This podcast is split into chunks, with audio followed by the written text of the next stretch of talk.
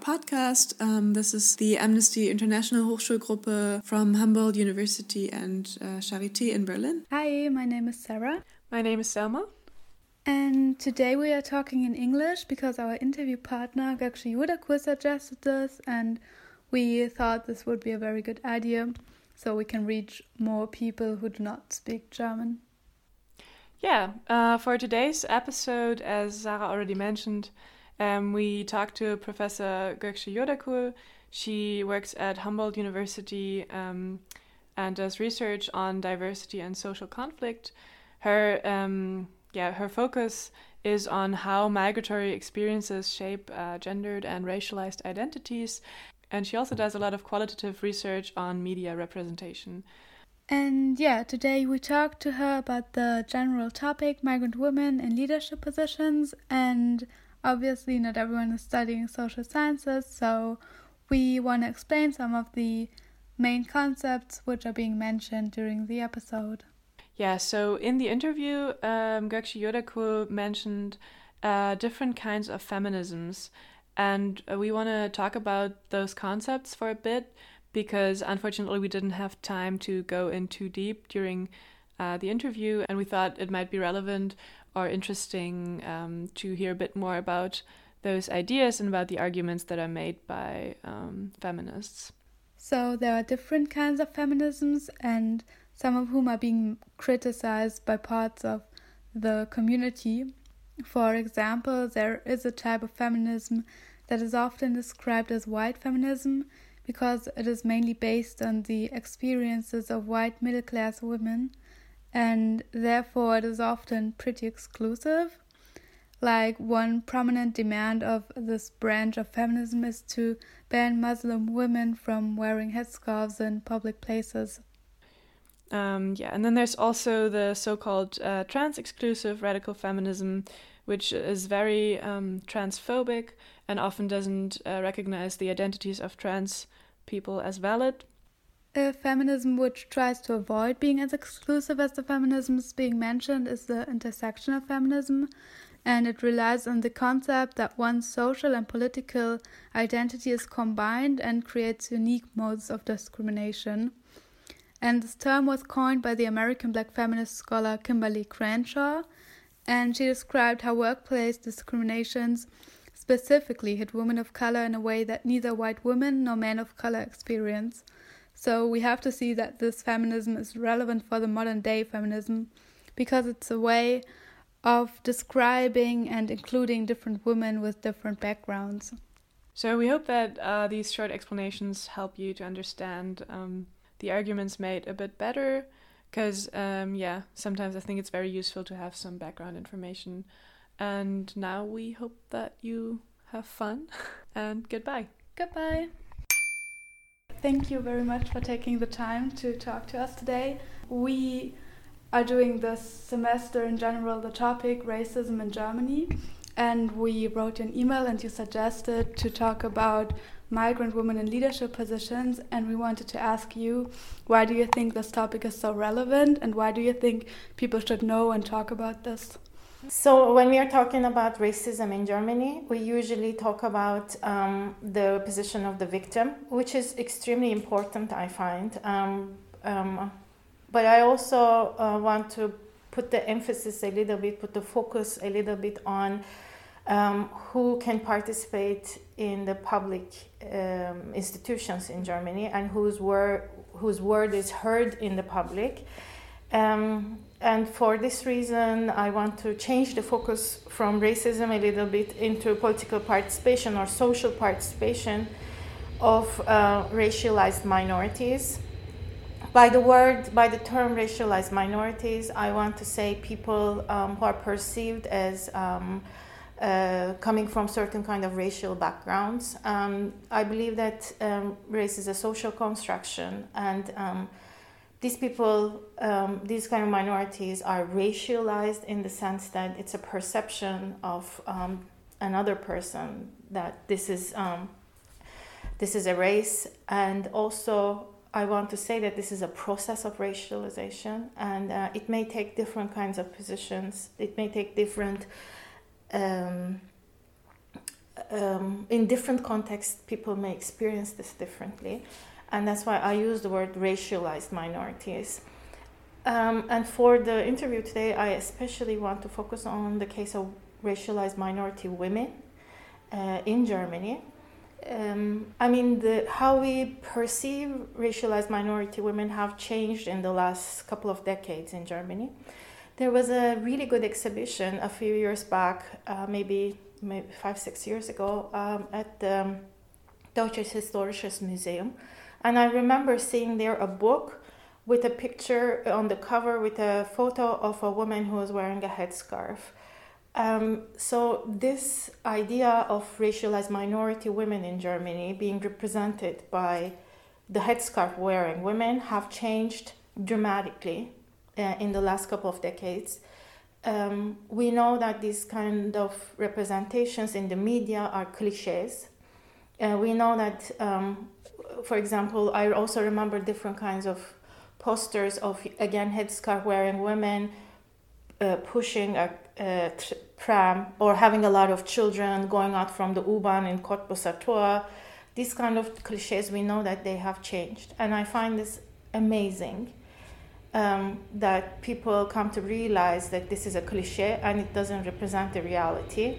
And we see more and more women of racialized backgrounds um, in important political places wearing headscarf or not wearing headscarf, um, coming from um, different kinds of backgrounds, um, immigration background, of course, but also um, other backgrounds, uh, living in Germany, um, born here, educated here. I find this amazing that we see more and more of these women in important positions in Germany. I can give a few examples. Um, for example, last week um, in the one of the TV discussions, um, uh, Gümüşay, um, who was who is an author and um, a journalist, um, was invited in, as an expert to talk about racism. she's, as you know, she's she wrote a book called Sprache und Sein, and um, she's a very good author. Um, she's interested in digitalization of German media. She speaks in the media often, and she's at the same time wearing a headscarf. So, uh, Kübra is a role model for women for her generation in order to represent that uh, you can be conservative, you can wear your headscarf, um, and at the same time, simultaneously, you can have an amazing career as an intellectual in Germany.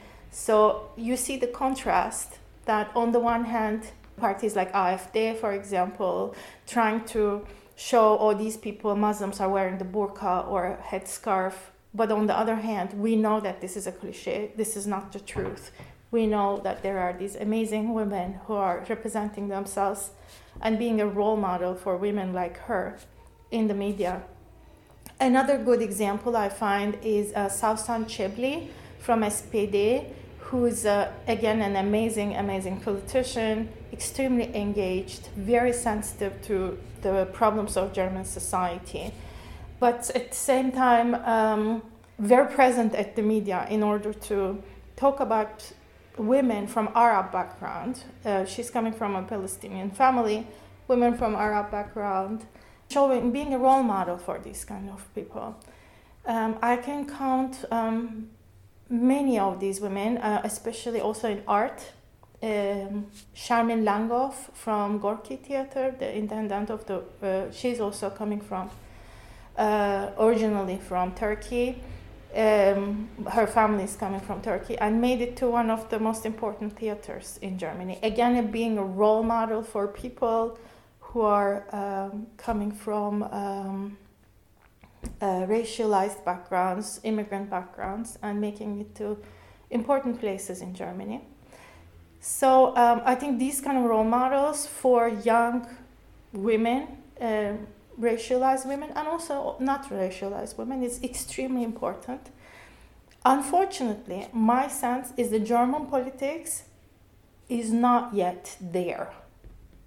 And that I find very sad for two reasons. Now we have a new um, law for um, labor migration. It's going to be um, coming into uh, force on the 1st of March. So Germany is going to start taking more and more migrants. This whole campaign is called Make It in Germany. So every year, Germany is going to take IT personnel. They ha- they are going to take people in care industry. They are going to take people uh, for um, construction, all kinds of different Inneneinrichtungen. We will have a lot of people coming to Germany, and Germany is and it's called Make It in Germany. So what do you need? You need role models to show that you can actually make it. And look at the website. It's all about work so Germany is going to do one more time that the mistake that they have done with the Gastarbeiter generation. And as Max Frisch calls it, at that time we asked for workers and came people. So it's still the same mentality of these um, politicians in the political arena that we, we need labor force and we don't take into account that these people are actually people. They come with their families, they come with their cultural background or their personal background. And for that, these kind of websites also show, has to show successful political participation, social participation stories of people like uh, Kübra Gümüşay or Shermin Langhoff or people who have been successful in the IT. But you open a newspaper and what do you see? immigrants who are uh, causing mass traffic accidents, immigrants who are um, get, getting ready to bomb important places in Germany and stuff like that. And with this kind of a mentality, I don't think we're going to go anywhere with the immigration policy in Germany. The emphasis on labor, just seeing these people, commodifying these people, uh, and reducing them to their labor force um, caregivers for our elderly, construction workers for our uh, homes. This is not going to go anywhere unless we start taking these people seriously and providing them with good role models. Um, you've talked about uh, the role of um, of the media and representation in the media, and I've heard um, like that a lot of people complain or a lot of people are worried that there's a very thin line between representation and tokenism at some point, where, like, um, for example, offices or companies employ people of color, immigrants, just to like give themselves um, the label of diversity. Um, do you think that that is an issue, or is that maybe like um, not as problematic as people say? Yes, I can see that this can be also a token, and I never mean it that way. Uh, I think people should be given the dignity to show their merit and show their engagement and their investment in the German society. And they should not be uh, reduced to this token position. Um, and I believe um, just hiring one person to show that we are a progressive company, we're a progressive university, it's, it's, a, it's very problematic. But I believe that um, in general, um, this can be changed in the long term. I'll give you an example from my own experience in this university. I'm the first uh, Turkish professor who was hired to the Institute of Social Sciences here. And now we are there are two people. There is also another professor of gender and migration, and we have another professor from originally Iranian background. And so um, perhaps I was um, the international phase um, uh, as a starter, but then you know the institutions also change and they include people, and then they don't become tokens anymore, and they um, also people you hire change the institutions that they're in, and that's why you hire people from diverse backgrounds, and I find it really really good. Also for um, German society to have an international, to have this more global and um, more diverse body of uh, workforce and and generally a society that provides political participation in Germany. I think that's why it makes Germany a really special country to live in. That we are uh, this open-mindedness and providing equal opportunity to people regardless of where they are coming from or what their personal stories are it's not only good for the people that are immigrating or considered as racialized backgrounds, it's also good for people who are already living here and who have been here for a few generations. Um, because people can learn so much from each other and enrich their lives in different ways. And I find it makes people smarter when they can look at things from different kinds of ways. And in a global um, context right now in the world, that's um, Germany has to adopt these new strategies to deal with population, to deal with people, and that includes having role models and being open um, to people with different kinds of perspectives. I think everybody is going to benefit from that kind of a society. What do you think would be other good methods to strive towards equality? Like, what do you think about a migrant woman quota or equality commissioners? So, um, equality commissioners, I believe in, um, definitely. Uh, I believe in equality commissioners because um, it's good to have some monitoring in these kind of uh, processes, especially during transition. We have a women's officer, women's commissioner in this institute who attends different kinds of hiring committees, for example.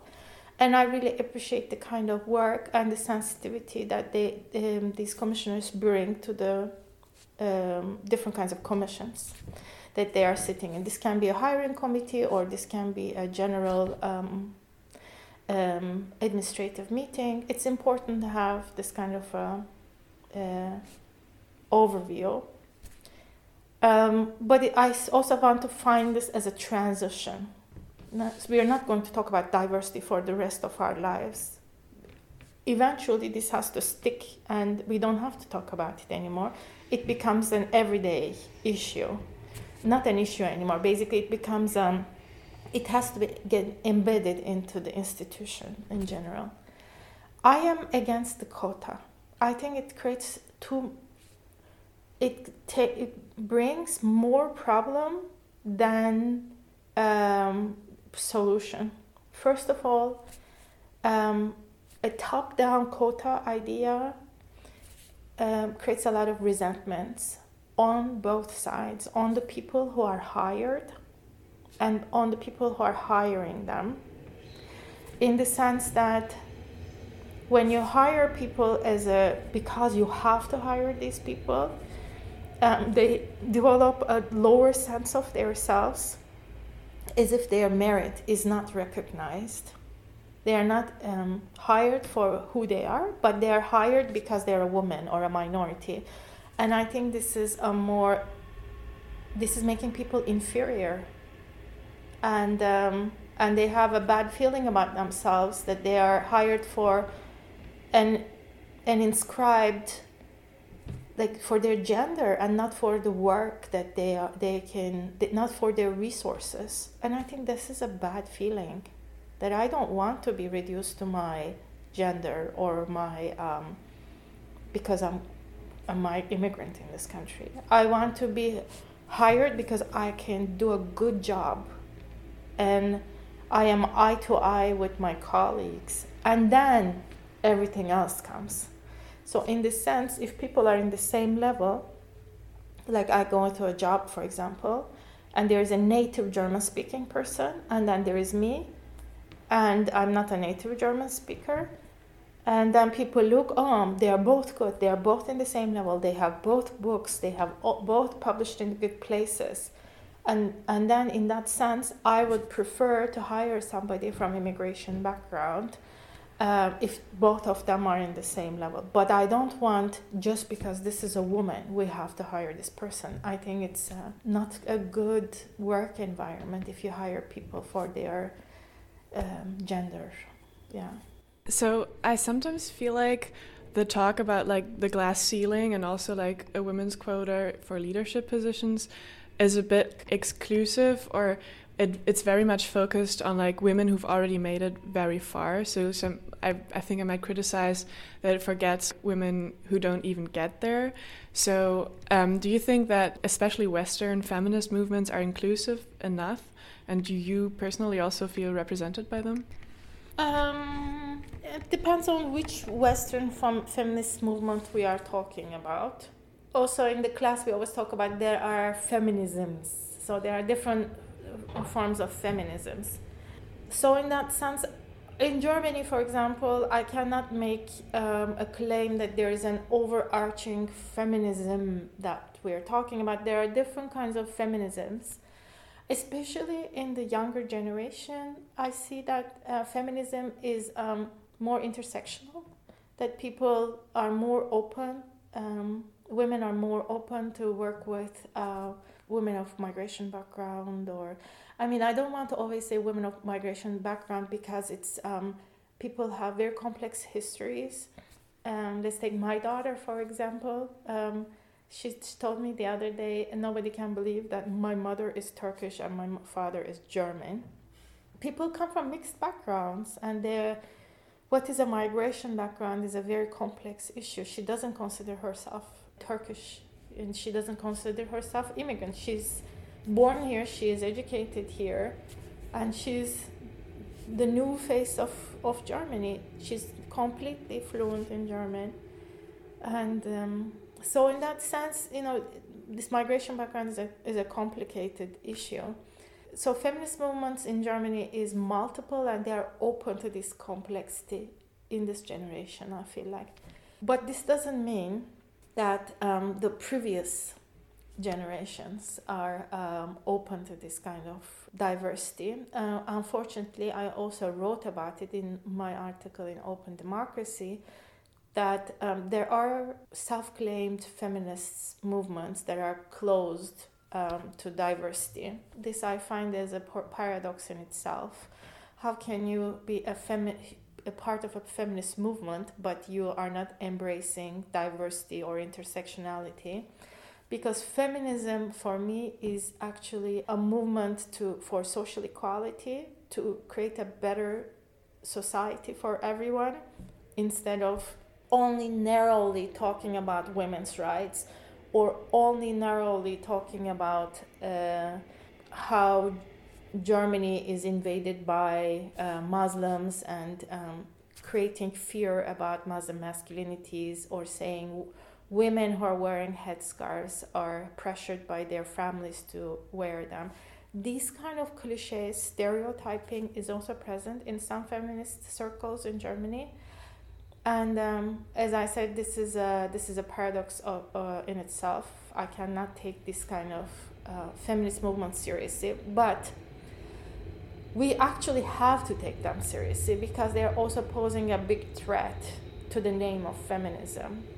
These kind of circles are supported but through certain kind of political groups to show that hey we are also have these feminists with us. We are so progressive since these people are talking about it they are um, what they call in german kronzeuge. Like they are they know it. They come from these feminist movements. So they have to know whether women who are wearing headscarves are pressured by their families um, or not um, to wear these headscarves. Um, so these kind of people also exist, um, but they are politically instrumentalizing these kind of issues in order to get um, benefits, profits from certain kind of political alliances. I find, and this is a co-optation of feminism in right-wing movements, which we have to be extremely careful about what we call feminism. Um, so we now talked a little bit about problems of feminism. Um, what do you think? What should intersectional activism look like, or what is a good intersectional activism? Yeah, um, I see in our university actually, uh, it's been done really well. I mean, um, most of our students, I have uh, some of these students in my classes, um, and also people like you. Uh, there's a Shitopia group, for example um, I see how they are coming from different kinds of international backgrounds in order to address the general problems of women or um, LGBTQ, uh, other kinds of racialized minorities. Um, I think the university already provides this kind of uh, infrastructure for uh, young feminists to start an environment that's diverse, that's inclusive perhaps one issue that's uh, problematic that the feminist movement exclude um, trans women, and this has to be also addressed in feminist groups. And to be an inclusive environment, also including uh, trans women in, in their circles. Um, and also, the, I believe intersectional feminism is present in the university, but it also has to carry a little bit other institutions. And I think this will happen by taking something from the university to your workplace or where you're doing your practicum or where you are starting to work in the politics in civil, civil society organizations that our students are working in they will take them with they will take these ideas with them and um, and it will spread i believe. Um, i'm really hopeful with the civic engagement of our students i have to say in this maybe the last decade that I've been teaching here, I see more and more political engagement of the students to a more inclusive German society. Thank you so much. Thank you so much.